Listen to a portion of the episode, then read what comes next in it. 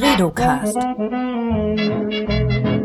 Wir erforschen was mit Medien. Herzlich willkommen zum Bredocast, dem Podcast aus dem Leibniz-Institut für Medienforschung in Hamburg. Mein Name ist Johanna Seebauer und ich spreche in diesem Format in regelmäßigen Abständen mit Medienforscherinnen und Medienforschern über Medienforschung. Wie könnte es anders sein? In dieser Folge geht es wieder einmal um soziale Medien. Das ist nicht das erste Mal, dass wir darüber sprechen. Und wir wollen im Konkreten darüber sprechen, wie wir, die Nutzerinnen von sozialen Medien, auf diesen Plattformen Nachrichten konsumieren oder ob wir das überhaupt machen und welche Wege wir haben, über die wir zu Nachrichten gelangen. Und dazu habe ich heute sogar zwei Gäste eingeladen, die sich wunderbar mit diesem Thema auskennen. Und ich darf sie kurz vorstellen. Anna-Sophie Kümpel, Dr. Anna-Sophie Kümpel, ist heute aus München angereist, denn sie arbeitet dort an der LMU als wissenschaftliche Mitarbeiterin am Institut für Kommunikationswissenschaft und Medienforschung und also herzlich willkommen erstmal. Danke, dass ich hier sein darf. Du beschäftigst dich äh, in deiner aktuellen Forschung mit Formen öffentlicher Kommunikation in sozialen Online-Medien sowie mit der Verarbeitung, Wahrnehmung, Nutzung und Wirkung von Informations- und Nachrichtenangeboten. Das ist gut zusammengefasst. Schön, schön abgelesen, ne? Ja, herzlich willkommen. Schön, dass du dir die Zeit genommen hast. Du bist ja jetzt ein paar Tage in Hamburg. Mhm. Ähm, und neben dir sitzt eine bekannte Stimme, denn sie war schon zweimal, zweimal davor im Predocast. Lisa Merten, Doktorandin am Leibniz-Institut für Medienforschung und äh, auch sie beschäftigt sich in ihrer Forschung mit Nachrichtennutzung in digitalen Sphären, kann man sagen, genau, oder? aber auch vorrangig auf sozialen Netzwerken. Sozialen Netzwerken. Das ist ja heute unser Thema. Nachrichtennutzung auf sozialen Medien und man kennt ja vielleicht die Situation, man ist auf Facebook unterwegs, ein guter Freund hat einen Link gepostet, man klickt da drauf aus Neugier oder Langeweile oder warum auch immer und einige Minuten später findet man sich schon ellbogentief in irgendeinem Artikel über aussterbende Arten in Papua-Neuguinea, also ein Artikel, den man eigentlich gar nicht gesucht hat, der aber trotzdem irgendwie zu einem gefunden hat. Die Forschung nennt dieses Phänomen Incidental News Exposure. Und darüber forscht ihr derzeit. Genau. Könnt ihr, oder ich, ich, ich frage mal dich, Anna, konkret, kannst du mal als Forscherin genau erklären, was das überhaupt ist, was ich jetzt so beispielhaft da beschrieben habe, und warum man das überhaupt erforscht? Genau, also Incidental News Exposure. Im Deutschen sprechen wir oft von beiläufigem Nachrichtenkontakt, wobei die ganzen deutschen Begriffe es irgendwie nicht ganz so gut Klingt abbilden. nicht so gut, ne? Ja, das Englische ist schon das, ich glaube, wo sich auch der Großteil der Forschungsarbeiten drum gruppiert. Und die Idee ist tatsächlich, dass, oder die Hoffnung, die damit verknüpft war, ist, dass Leute eben, wie du es gerade schön beschrieben hast, auf sozialen Medien unterwegs sind. Ähm, Facebook stand vor allem in den letzten Jahren jetzt im Schwerpunkt der Forschung und da ohne ihr Zutun quasi über Nachrichten stolpern. Also dieser Begriff des Stolperns oder des Entdeckens spielt da auch eine große Rolle. Und die Hoffnung, die damit verknüpft ist, und das zeigt sich auch ganz deutlich so in den Forschungsarbeiten dazu, ist, dass die Leute dann quasi ohne Aufwand plötzlich informiert sind und dass sich das vor allem auch für Nutzerinnen und Nutzer zeigt, die vielleicht normalerweise nicht so nachrichtenaffin sind. Also das ähm, gerade in den ersten Arbeiten dazu war schon immer sehr stark dieses hey, jetzt wo eh alle den ganzen Tag in sozialen Medien abhängen, vielleicht können wir da sozusagen auch Möglichkeiten finden, allein dadurch, dass Freunde irgendwas posten oder dass man irgendwas sieht, was ein gesponserter Post ist, dass dadurch auch Leute mit Nachrichten in Kontakt kommen, die es sonst vielleicht nicht tun würden. Und das ist so ein bisschen die Idee dahinter. Wobei man auch sagen muss, dass die ähm, Literatur den Begriff zwar sehr gerne verwendet, aber auch selten wirklich ausdefiniert. Das heißt, die Frage ist, was ist denn jetzt eigentlich die Beiläufigkeit? Ist es, ähm, ich logge mich bei Facebook ein, obwohl ich eigentlich ein Foto von meinem Mittagessen posten wollte und finde dann Nachrichten? Oder ist die Beiläufigkeit darauf bezogen, dass spezifisch auf Nutzerinnen und Nutzer, die das sonst nicht sehen würden, dass die dann plötzlich in Kontakt mit Nachrichten kommen, ähm, obwohl sie es sonst überhaupt nicht gesucht mhm. hätten. Also das ist so ein bisschen, der Begriff selbst ist ähm, unschärfer, als man vielleicht denken würde. Und das ist auch so ein bisschen eine Problematik, die wir da gerade in dem Forschungsbereich auch haben. Und, und ist diese, diese Incidental News Exposure oder beiläufige Nachrichtenkontakt, das gab es ja auch vor sozialen Medien schon. Genau, also es ist eigentlich eine, eine blickt auf eine ganz interessante Forschungstradition zurück, weil wir halt von früher wissen, das kennt wahrscheinlich jeder, wir haben ein Fußball WM-Spiel und mitten in der Mitte kommen Nachrichten. Mhm. Oder kurz vom Tatort ist halt Tagesschau. Ist das, das so? Kommt dann die Nachricht? Kommt dann nicht Analyse? In der Halbzeit kommen oft noch die Nachrichten. Okay. Genau, da holt man das dann ist, Bier. ähm, das ist was, was so in den, in den, gerade als es um Fernsehforschung geht, was Klaus Schönbach mal den Trap-Effekt genannt hat. Also sozusagen, der Nutzer wird so ein bisschen in die Falle der Nachrichten gelockt. Er konsumiert Informationen und Nachrichten, die er vielleicht sonst nicht konsumieren würde, weil er eigentlich sich für Fußball oder für den Krimi interessiert und bekommt so Informationen. Das war so ein bisschen die Idee und die Hoffnung, warum auch vielleicht die Programmplaner das so gemacht haben, ähm, weil sie auch einen Bildungs- und Informationsauftrag hatten. Und das wurde eben immer schwieriger, umso mehr Auswahl der Nutzer oder die Nutzerin oder Zuschauer hatte. Also wenn ich eben 20 Sender habe, kann ich halt auch einfach umschalten, wenn die Nachrichten kommen. Das ist bei drei Sendern oder nur bei einem Sender schwieriger. Und deswegen, umso, umso mehr Auswahl die Nutzerinnen und Nutzer hatten, umso weniger kam es zu diesen zufälligen Nachrichtenkontakten. Und gleichzeitig war dann so die Hoffnung, dass jetzt mit den sozialen Netzwerken vielleicht diese, diese zufälligen Kontakte wieder zunehmen oder diese beiläufigen Kontakte und dieses ungeplante ähm, ausgesetzt sein ähm, Nachrichten gegenüber. Und das ist auch eigentlich ganz interessant, weil wir oft über soziale Medien sprechen, eher mit so im Moment eher mit so einem negativen Rahmen, also was die alles was alles Schlechtes daran, was sie als Schlechtes in die Gesellschaft oder die gesellschaftliche Debatten Mhm. gebracht haben. Und das war so dieser eine Punkt. Zum Beispiel Fake News oder Hate Speech und solche Sachen. Genau. Und das war so dieser eine Punkt, wo man sagte, hey, das ist doch toll, das ist doch vielleicht was, wo soziale Nachrichten, so, äh, soziale Netzwerkplattformen vielleicht gut sind für, für die Gesellschaft, für, für Debatten und darüber, dass Leute eigentlich keine Nachrichten mehr kriegen, von denen wir als Forscher annehmen, es wäre gut, wenn sie Mhm. diese Nachrichten bekommen würden. Eine kurze Zwischenfrage. Was ist denn eigentlich genau gemeint, wenn ihr jetzt von Nachrichten sprecht? Meint ihr da jetzt politische Nachrichten oder?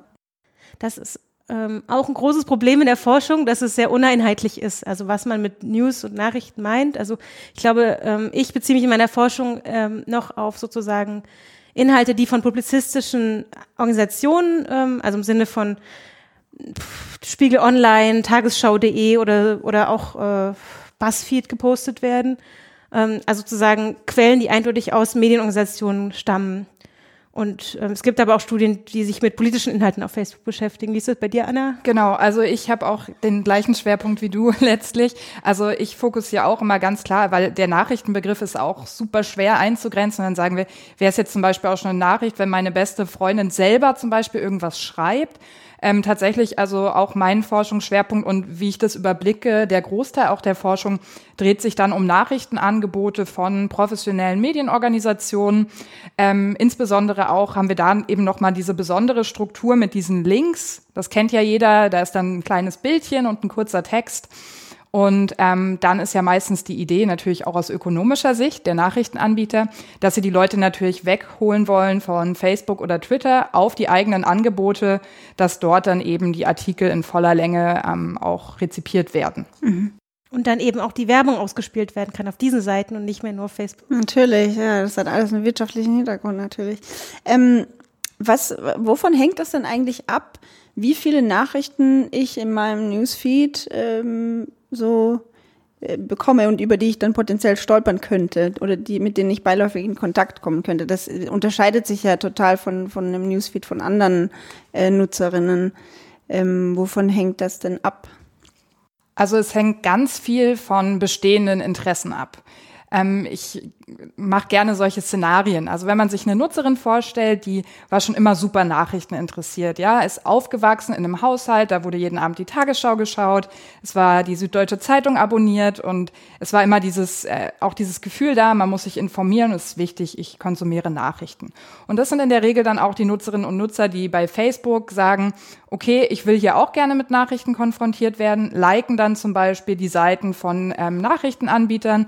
Das nennen wir in der Forschung oft persönliche Kuration, also quasi diese Entscheidung, ich personalisiere jetzt mein Newsfeed explizit, damit mir Nachrichten auch gezeigt werden. Ähm, das erhöht natürlich die Wahrscheinlichkeit, äh, ganz naturgemäß mit Nachrichten in Kontakt zu kommen. Aber dann haben wir auch ganz viele klassische Netzwerkeffekte. Das heißt, ähm, und da reproduzieren sich gewissermaßen auch Ungleichheiten, die wir aus dem in Anführungszeichen normalen Leben kennen. Das heißt, wenn ich eben höher gebildet bin, aus einer besseren Schicht komme, ist die Wahrscheinlichkeit eben auch höher, dass ich mit ähnlichen Leuten befreundet bin. Ähm, denen entsprechend folge und dass die dann gleichermaßen Nachrichten interessiert sind, auch ständig Beiträge teilen, mit denen ich dann wiederum interagiere, was der Facebook-Algorithmus oder der Twitter-Algorithmus natürlich auch interpretiert als, hey, das interessiert Sie, das sollten wir eher öfter zeigen. Und das sind so Faktoren, die da einfach dann reinspielen, so dass wir, ich spreche immer ganz gern von einem Matthäus-Effekt letztlich. Das heißt, die, die eigentlich sich ohnehin schon interessieren, die, die auch schon viele Informationskanäle nutzen und ähm, eben sehr bedacht auch darauf sind, sich zu informieren, das sind die, die dann auch eben auf sozialen Medien verstärkt mit Nachrichten in Kontakt kommen. Wohingegen, wenn wir uns einen anderen Extremfall vorstellen, jemand, für den Nachrichten noch nie eine Rolle gespielt haben, der vielleicht auch der Meinung ist, na ja, alles, was wichtig ist, wird mich schon erreichen, heißt, ähm, abonniert keine Nachrichtenanbieter, hat auch keine Freunde, die sich für Nachrichten interessieren und entsprechend Nachrichten teilen, und selbst wenn dann mal irgendwo ein Beitrag aufploppt, dann wird sich die Person eben nicht weiterführend damit auseinandersetzen. Das heißt, die Algorithmen, wenn man immer so schön sagen mhm. darf, die Algorithmen, ähm, denken dann natürlich auch, die Person interessiert sich nicht für Nachrichten, ich zeige der Person keine Nachrichten an. Das heißt, wir haben eigentlich so selbstverstärkende Prozesse, die da eine ganz starke Rolle spielen, die letztlich dazu führen, dass die, die sich eh schon dafür interessieren, die eigentlich eh schon, würde ich sagen, auf der Informationsversorgungsskala ganz, ganz ähm, gut scoren, ähm, dass die mit Nachrichten konfrontiert werden, aber die, von denen wir hoffen sozusagen, dass sie jetzt mehr kriegen und vielleicht es auch in Anführungszeichen nötiger haben, dass es für die ähm, gar nicht diese Prozesse unbedingt dann gibt. Das heißt eigentlich, wenn ich dich richtig verstanden habe, soziale Medien, in die am Anfang so viel Hoffnung gesteckt wurde, dass sie die Gesellschaft ein bisschen besser informieren, ähm, machen die, die sich eh schon interessieren, schlauer unter Anführungszeichen oder informierter und die, die sich nicht interessieren, bleiben außen vor. Kann man das so zusammenfassen?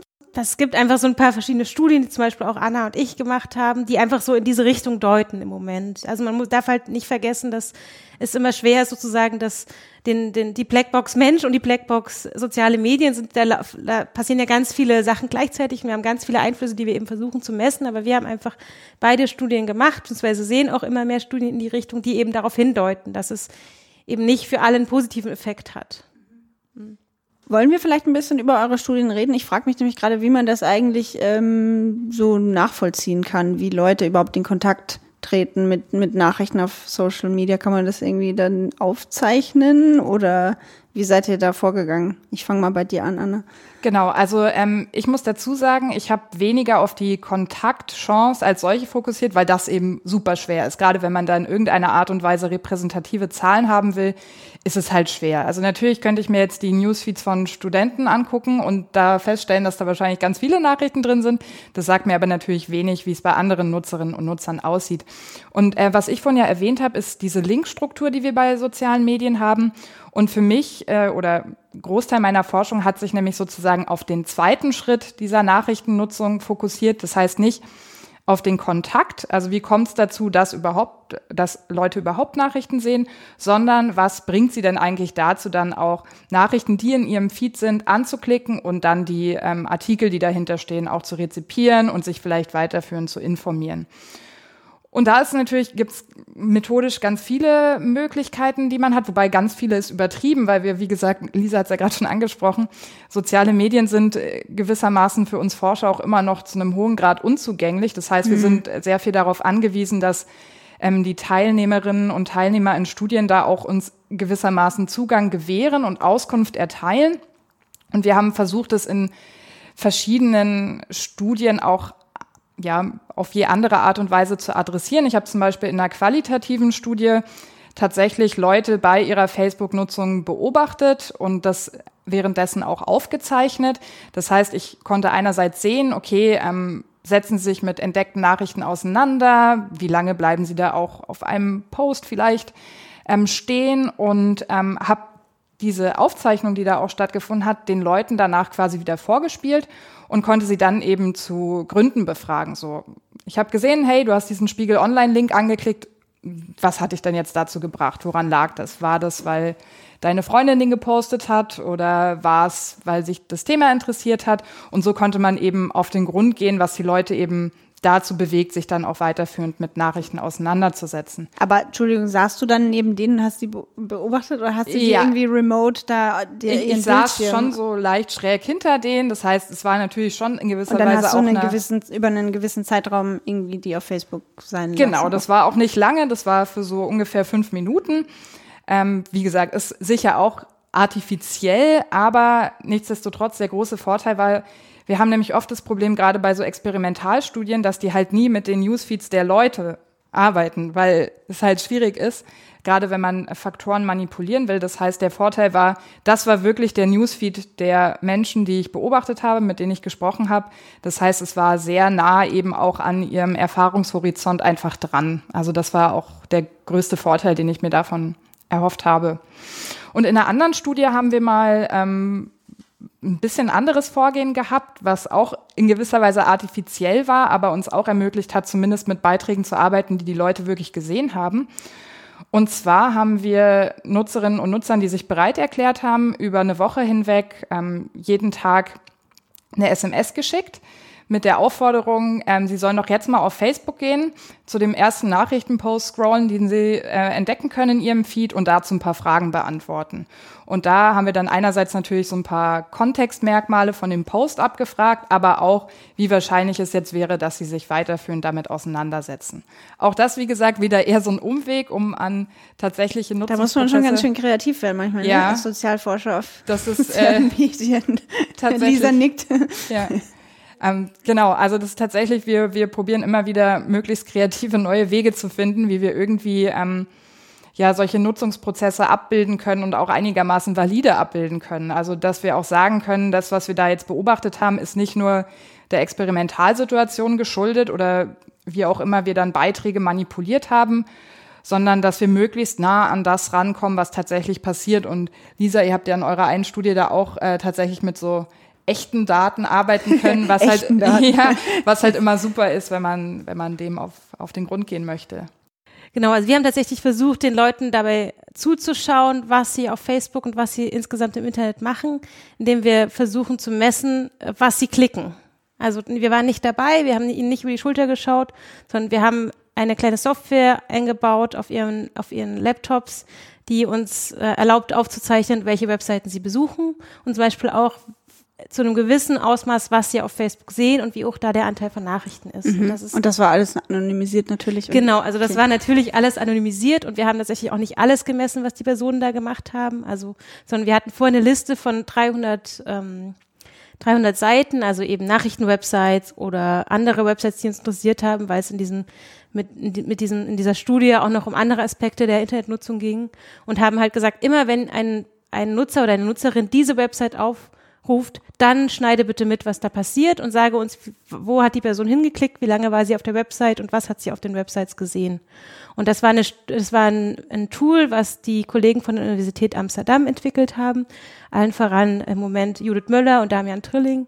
Und mit dem ich eben auch Teile meiner, meiner Dissertation arbeiten durfte. Und da, ich konnte mit, mit den Daten eben auch äh, bestimmte Forschungsfragen beantworten, die für mich relevant sind. Und es ist aber unglaublich aufwendig, so, ein, so eine Software zu entwickeln. Und es ist unglaublich schwer, Menschen zu finden, die sich natürlich verständlicherweise ähm, sozusagen Bereit erklären, das bereit zu erklären, machen, das ja. zu machen und dann eben noch nicht nur alle, nicht nur eine Handvoll Menschen zu finden, die, die besonders sind oder die vielleicht auch eine besondere Affinität zur Forschung haben, sondern ähm, aus einem Online-Panel zu rekrutieren, also Menschen, die ohne- ohnehin vielen Meinungs- und Marktforschungsumfragen mitmachen, die sich bereit erklären, die dann eben auch sozial, soziodemografisch der, der Gesellschaft ähnlich sind. Also es, da ging es jetzt um niederländische Nutzer und wir haben eben versucht, ein Sample von 500 Nutzern zu finden, die eben ähnlich alt, ähnlich gebildet, ähnlich reich oder arm sind wie die durch, durchschnittliche niederländische Nutzer. Aber natürlich ist es eben sehr schwer, da ähm, sich, man nähert sich einfach mit den verschiedenen Methoden so ein bisschen an diese Nutzungssituation an. Also ob man jetzt wie Anna ähm, den Leuten über die Schulter guckt oder ob man Experimentalstudien macht oder ob man eben versucht, das mitzumessen, was sie online machen oder ob man die Person einfach fragt. Das haben wir auch gemacht. Wenn wir die Leute eben zum Beispiel fragen, um wie vielen Nachrichtenquellen folgen sie denn auf Facebook oder kommt es vor, dass sie gezielt Nachrichtenquellen oder Personen blockieren auf Facebook, weil die ihnen einfach zu viele Nachrichten posten. Das ist auch noch ein Weg. Darf ich vielleicht noch was zu der Teilnehmersache sagen, Ja. weil das ist, finde ich, gerade in dem Forschungsbereich auch eine schwierige Sache, generell in der Sozialforschung, aber gerade auch, wenn es um ähm, um so positive Effekte geht, wenn es um sowas wie Nachrichtennutzung, Informationsversorgung geht. Lisa hat es ja gerade schon angedeutet. Wir haben meistens eine Situation, wo dann halt gerade auch Leute an unseren Studien teilnehmen, die vielleicht ohnehin eben affin für Forschung sind, dadurch vielleicht auch generell, also wir haben ganz oft auch bei diesen Access Panels, also wo Leute sich quasi freiwillig bereit erklären, dass sie an solchen Umfragen teilnehmen, die sind in der Regel immer super hoch gebildet auch. Das heißt, ähm, auch für die Prozesse, für die wir uns interessieren, haben wir oft äh, tatsächlich auch eigentlich die falschen Leute, beziehungsweise wir müssen dann eben den nächsten Schritt gehen und sagen, okay, wir finden jetzt diese Befunde in unserem hochgebildeten Sample. Wie würde das jetzt aussehen, wenn wir das sozusagen bei einem bei einem Nutzer oder bei einer Nutzerin beobachten, die eben aus einer anderen Schicht kommt oder andere Vorinteressen und solche Dinge mitbringt. Und das ist, finde ich, glaube ich, auch ein großes Problem und, glaube ich, auch ein Teil oder es kann zumindest zum Teil erklären, warum die Forschung lange eben auch diesen sehr optimistischen Blick hatte. Weil wenn Lisa und ich wahrscheinlich unsere Facebook- oder Twitter-Seite aufmachen, dann sehen wir da nichts anderes als Nachrichten und können dann vielleicht in einem ersten Schritt auch annehmen, na ja, das wird ja wahrscheinlich bei jedem irgendwie so sein, ne, dass da alles voll mit Nachrichten ist. Aber es ist natürlich nicht so. Also das wissen wir mittlerweile auch. Ähm, eine Kollegin aus den USA, die Kerstin Thorson, die hat auch ähm, solche Befragungen slash Beobachtungen mit Leuten gemacht, wo sie auch ähm, während des Präsidentschaftswahlkampfs äh, mit Leuten ihre Facebook-Seite angeschaut hat und da war einfach nichts, gar nichts über diese Wahl, keinerlei politische Informationen, keinerlei Nachrichten. Das heißt, dieser Fehlschluss, dass diese Konfrontation auf jeden Fall für alle irgendwie mal stattfindet, resultiert zu einem Teil sicher auch daraus, dass wir naturgemäß ja auch von unserem eigenen Erfahrungshorizont aus denken, plus in der Regel mit Teilnehmerinnen und Teilnehmern arbeiten, die halt auch in einer ähnlichen, aus einer ähnlichen Kohorte oder aus einer ähnlichen sozialen Schicht, aus einer ähnlichen Interessenslage heraus agieren. Und wie könnte man da, wolltest du noch was sagen, Lisa? Ich wollte kurz noch den Rückgriff machen auf die Niederländer, die ja vielleicht den, den Deutschen ihrer Mediennutzung eventuell ähnlicher sein könnten als die US-Amerikaner. Da waren wir auch sehr erschrocken, weil in dem Sample, den 500 Leuten, die wir untersucht haben, auch ähm, viele gar keine Nachrichten gesehen haben auf in ihrem Facebook-Feed. Und die, die welche gesehen haben, das waren durchschnittlich fünf Prozent aller Facebook-Einträge. Und das ist schon verhältnismäßig gering, was jetzt im Vergleich zu dem, was wir da erwartet hatten. Und auch der der Wirkung, die diesen Nachrichten auf Facebook Aber Moment mal, du, du hattest auch gesagt, dass ihr in eurem Sample äh, überdurchschnittlich viele hochgebildete, forschungsaffine mhm. Leute hattet. Also wir hatten ein, ein wir haben auf äh, die Menschen aus einem Online-Panel zurückgegriffen. Das heißt, es sind Leute, die sich grundsätzlich bereit erklärt haben, gegen Geld an Marktforschungsstudien teilzunehmen. Aber wir haben Menschen, die nicht deutlich gebildeter, nicht gebildeter sind. Das ist, äh, die sind ungefähr, haben den, ungefähr den gleichen Mittelwert wie der durchschnittliche Niederländer. Also da haben wir drauf geachtet. Ist das dann so der Weg, den man geht als Sozialforscher über solche Panels, wo Leute Geld dafür kriegen, um Fragen zu beantworten, wenn man an Schichten kommen will, die nicht freiwillig und aus eigenem Interesse heraus an der Forschung beteiligt sein wollen? Das kann natürlich ein Weg sein, weil diese Panels. Äh also das klingt jetzt so total arrogant dahergesagt, aber ähm, ja. es ist vielleicht, also ihr, ihr, habt ja gesagt, dass es irgendwie schwierig ist, ähm, aus dieser Bubble, ja. in der wir uns befinden, da rauszukommen und Leute also was halt lange Zeit ein Weg war, war, dass man einfach College-Studenten, Studierende gefragt hat oder an den Unis. Wenn halt jemand eine Masterarbeit schreibt und einen Link unter seinen Freunden teilt, dann werden die meisten Umfrageteilnehmer andere Studierende sein.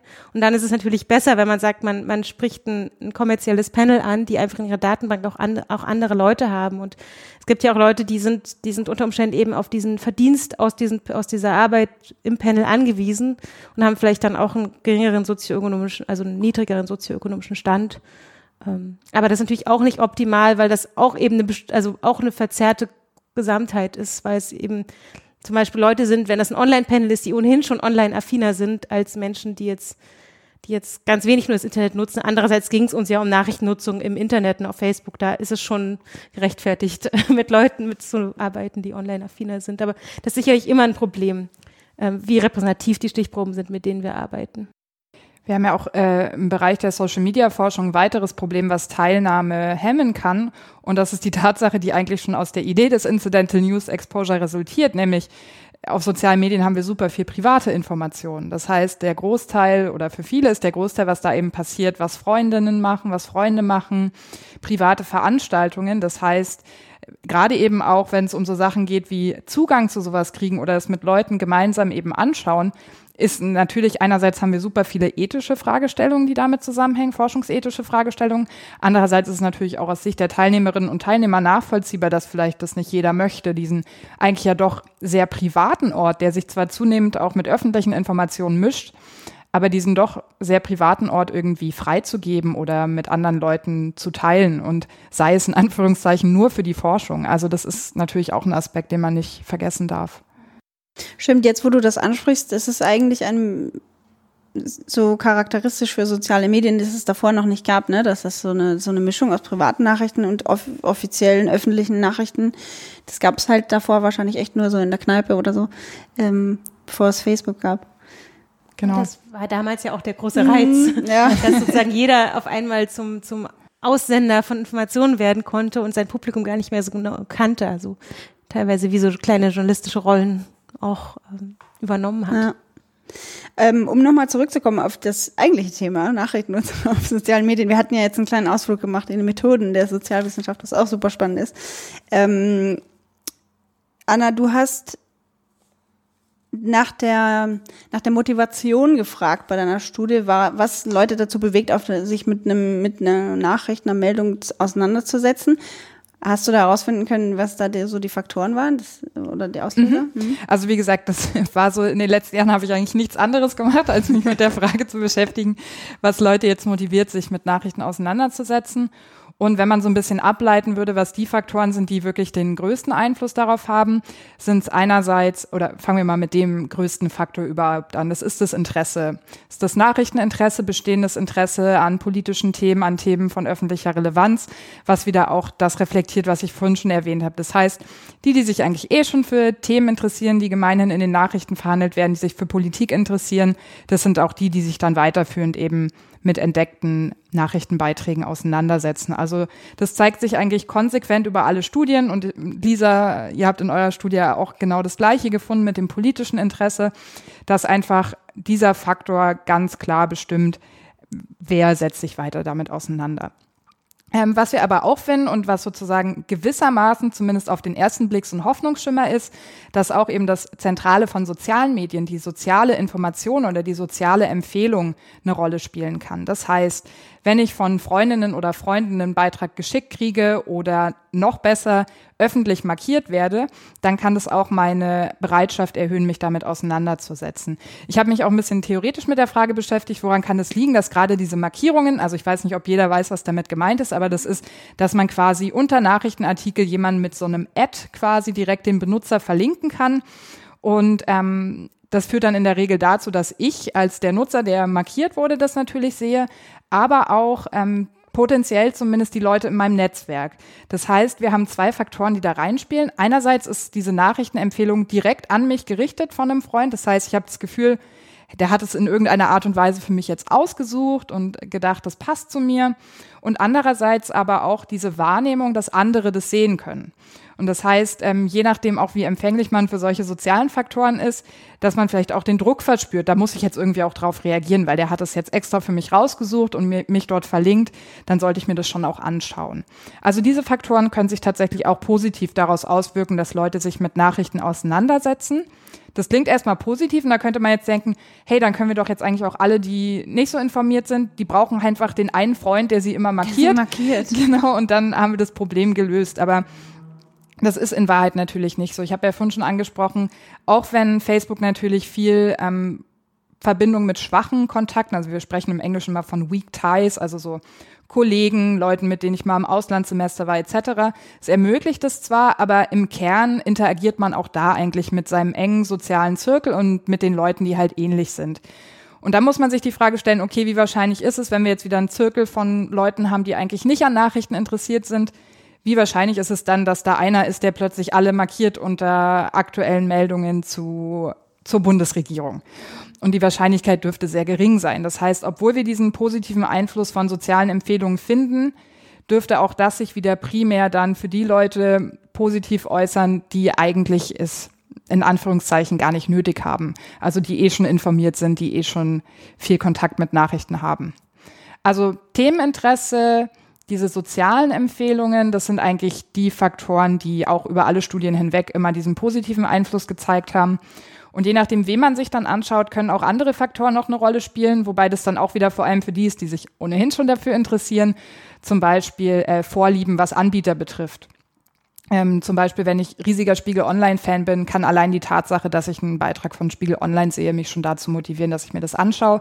Aber auch das ähm, basiert natürlich auf der Annahme, dass ich überhaupt diese Vorlieben habe, die wiederum vor allem für die Leute ja auch schon entstanden sind, die sich ohnehin schon für Nachrichten interessieren.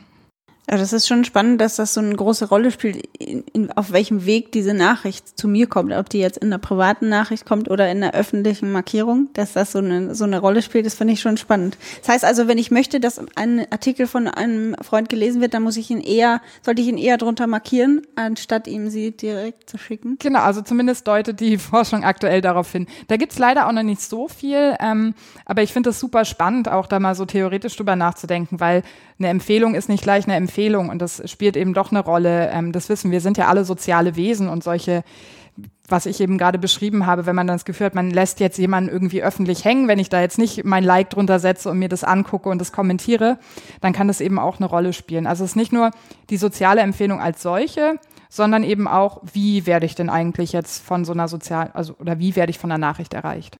Wobei ich auch sagen muss, wenn ich mir das jetzt persönlich vorstelle, ich kriege einen Artikel in einer, in einer Direktnachricht geschickt, dann würde ich mir denken, okay, also da würde ich vielleicht nicht direkt antworten, weil ich mir denke, okay, das muss ich mir in Ruhe durchlesen. Da möchte jemand wirklich meine Meinung dazu wissen und da würde ich das überlegter machen. Und wenn es öffentlich ist, dann würde ich wahrscheinlich einfach nur das liken oder dann so kurz schreiben, haha, spannend oder sowas, damit das sozusagen abgehakt ist. Das ist ja auch einfach ja. Also mir fällt dazu ein, dass es eben einfach verschiedene Aspekte sind, verschiedene Praktiken, die du ja gleichzeitig auf einem sozialen Netzwerk machst. Also einmal kannst du es für Informationszwecke benutzen, nämlich wie informiere ich mich über die Welt. Du benutzt es eben für Beziehungspflege, nämlich ich, du bist in, in, in Kontakt mit deinen Freunden und antwortest denen vielleicht, weil du, weil, weil du deine Verbundenheit spürst. Aber eben, du managst ja auch deine eigene Identität. Und deswegen machst du vielleicht nur ein Like und willst dich nicht mit irgendeinem Satz blamieren oder so. Also ja, genau, das ist wichtig. Wir haben einfach verschiedene, also wenn, wenn ich auf Facebook unterwegs bin, dann muss ich sozusagen diese drei Aspekte der Identität, der Beziehungspflege und des Informationsmanagements bedienen, so wie Jan das, das oh ist diese Dreiteilung, die Jan-Henrik Schmidt immer macht.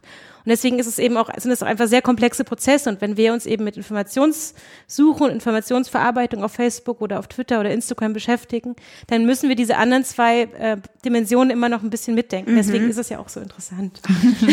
ist das kompliziert.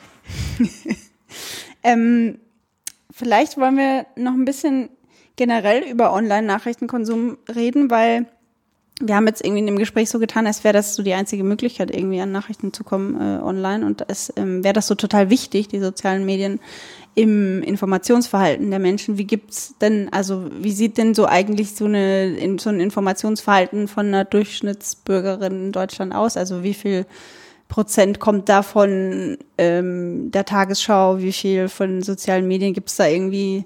Ich weiß, dass du dich damit auseinandergesetzt genau, hast. Genau, also ich beschäftige mich in meiner Dissertation eben auch viel so mit dieser Idee, dass soziale Netzwerkplattformen neue und wichtige Informationsquelle sind, aber eben auch stark mit den anderen Informationsquellen interagieren, weil die Nachrichten müssen ja auch irgendwo herkommen und auch das, äh, die Wahrnehmung von Nachrichtenquellen muss irgendwo herkommen und ähm, was wir aus unseren qualitativen Interviews wissen, ist einfach, dass sich äh, Nutzerinnen und Nutzer nicht allein über soziale Netzwerkplattformen informieren und das wissen wir auch aus den den Befragungen über den Reuters Digital News Survey, den ja Sascha Höhlich jedes Jahr hier für Deutschland am Institut durchführt, dass eben nur ein ganz geringer Prozentsatz, also zwischen zwei und fünf Prozent, sich nur über soziale Medien informiert und auch sagt, das ist meine wichtigste Quelle und weit über 70 Prozent der Nutzerinnen sagen immer noch, es ist Fernsehen, beziehungsweise bei den Jüngeren sagen dann, das Internet allgemein ist für mich die wichtigste Informationsquelle und da zählen dann eben auch ähm, journalistische Angebot, Anbieter mit hinein und das haben wir eben auch gesehen.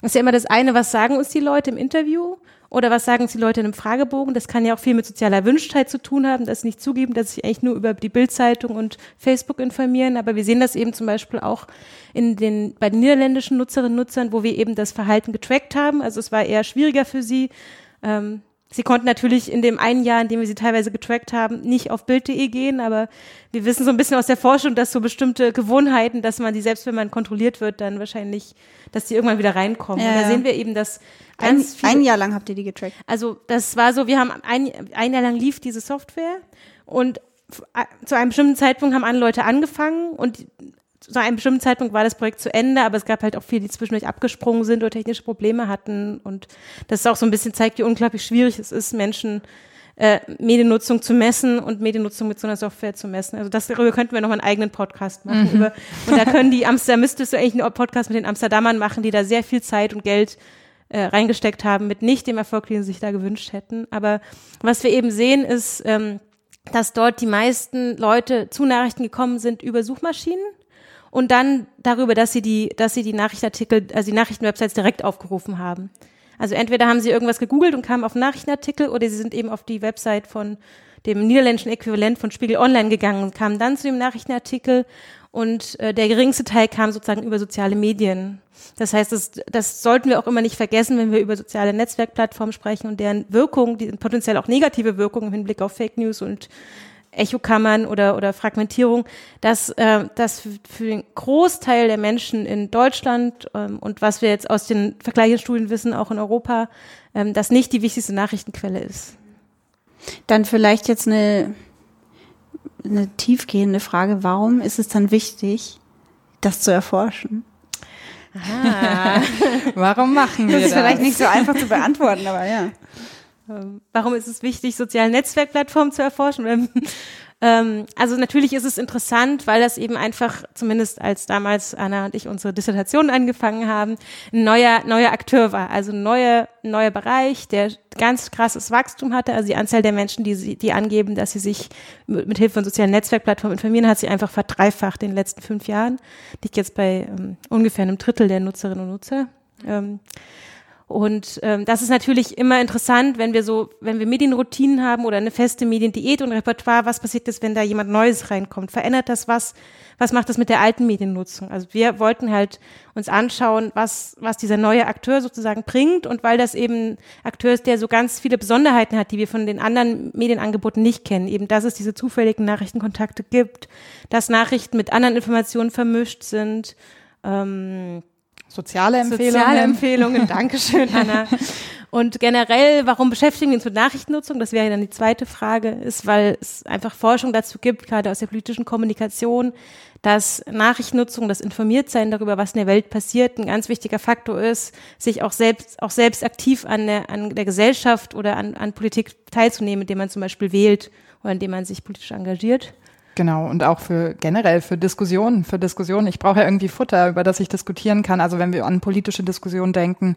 Und da ist die Nachrichtennutzung immer noch ein Faktor, der das eben ganz klar auch beeinflusst, ja.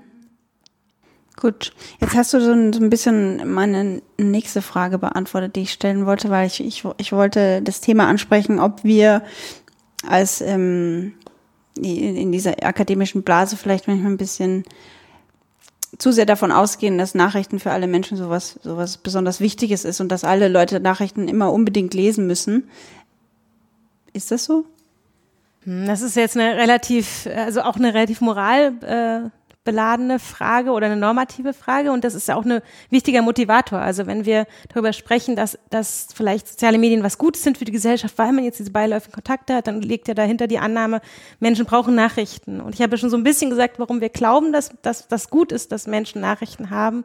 Und es ist ja, es gibt, glaube ich, das ist jetzt nicht mein Fachgebiet, aber es gibt, glaube ich, genug Forschung aus, der, aus den Bildungswissenschaften oder aus der Soziologie, äh, dass an sich jetzt Informationen erstmal gut sind, um, um Probleme gut einschätzen zu können oder um komplex, um Entscheidungen treffen zu können. Und darum, das geht ja auch vielleicht darum in unserer heutigen Welt, wo, wo Menschen unter vielen, äh, vielen Ansprüchen gerecht werden müssen, unter vielen Einflüssen stehen, genug, genug Informationen zu haben, um eben dann vielleicht auch nicht ähm, Entscheidungen zu treffen, die potenziell demokratiegefährdend sind. Also ich glaube, dafür ist es vielleicht wichtig. Also das ist ja oft ein Argument, dass man sagt, wenn die Leute nur alle Hintergründe kennen würden, dann würden sie vielleicht bestimmte Wahlentscheidungen nicht treffen. Genau, und da spielt ja auch eine Rolle. Wir haben ja von beide gesagt, dass wir uns vor allem auf Nachrichtenangebote von etablierten Medienorganisationen beziehen. Und das meinen wir auch, wenn wir eigentlich davon reden, dass Nachrichten wichtig sind, weil wir dann einfach eine journalistisch aufbereitete Quelle haben, die natürlich, es gibt Kritik daran, aber es ist natürlich trotzdem noch eine Art der Zusammenfassung, eine Art der Ereignisaufbereitung, von der wir ausgehen können, dass sie dann eben diese positiven Effekte hat und die Menschen informiert und sie als informierte Bürger eben auch emanzipiert, eben am Diskurs teilzunehmen, an Wahlen teilzunehmen, an auch Stammtischdiskussionen teilzunehmen und da eben auch sozusagen mit den ähm, wichtigen Argumenten versorgt zu sein. Und ich glaube, darum wird es auch weiterhin wichtig sein, diese Nachrichtennutzung zu untersuchen, nicht zuletzt eben auch von etablierten Anbietern. Wir haben jetzt immer mehr Diskussionen über Fake News, alternative Medienangebote, wo dann natürlich auch wieder Gefahren mit verknüpft werden. Und insofern, glaube ich, kann man das so legitimieren. Das waren äh, eigentlich schon ziemlich, ziemlich schöne Schlussworte. Aber ähm, Stichwort, wie, wie, wie es jetzt weitergeht. Also ihr beiden bleibt ja dabei äh, und, und wollt da in diese Richtung weiterforschen. Ihr seid ja, glaube ich, sogar dabei, ein, ein Paper zusammen zu schreiben. Ne? Oder habt es zumindest Zumindest äh, wäre es genau. blöd, wenn wir es nicht machen, glaube genau. ich. Weil wir gerade sehr viele, also wir beschäftigen uns ja mit vielen ähnlichen Themen und wir haben beide auch einfach Projekte jetzt äh, geplant in den nächsten Jahren, die einfach gerade all das, was wir in der Dissertation nur so berühren konnten, noch ein bisschen vertiefen wollen. Das ist ja der Luxus der Wissenschaft. ja. ja. schön. Dann freuen wir uns auf äh, euer zukünftiges Paper. Die, die ihr schon geschrieben habt, können wir, glaube ich, verlinken in den sogenannten Show Notes. Weil die sind ja Open Access, ne? Habt ihr die? Äh, ja, zum Teil, glaube ich. Ja, zumindest. Okay. Ja. Sag noch mal kurz, wo kann man euch sonst finden? Auf Twitter oder so? Genau, auf Twitter über die, entweder über die äh, fleißig geretweetet von dem Bredo Twitter-Account oder unter Lisa Merten. Ja, ich bin at Kümpelanna, K-U-E-M-P-E-L-A-N-N. Das verlinke ich auch nochmal. Äh, dann danke ich euch mal recht herzlich für eure Zeit. Danke. Und äh, jetzt gehen wir, glaube ich, erstmal ein Eis essen. Ne? Das oh, ist ja. der unmittelbare Plan. Vielen Dank fürs Zuhören. Bis zum nächsten Mal. Bredocast. Wir erforschen was mit Medien.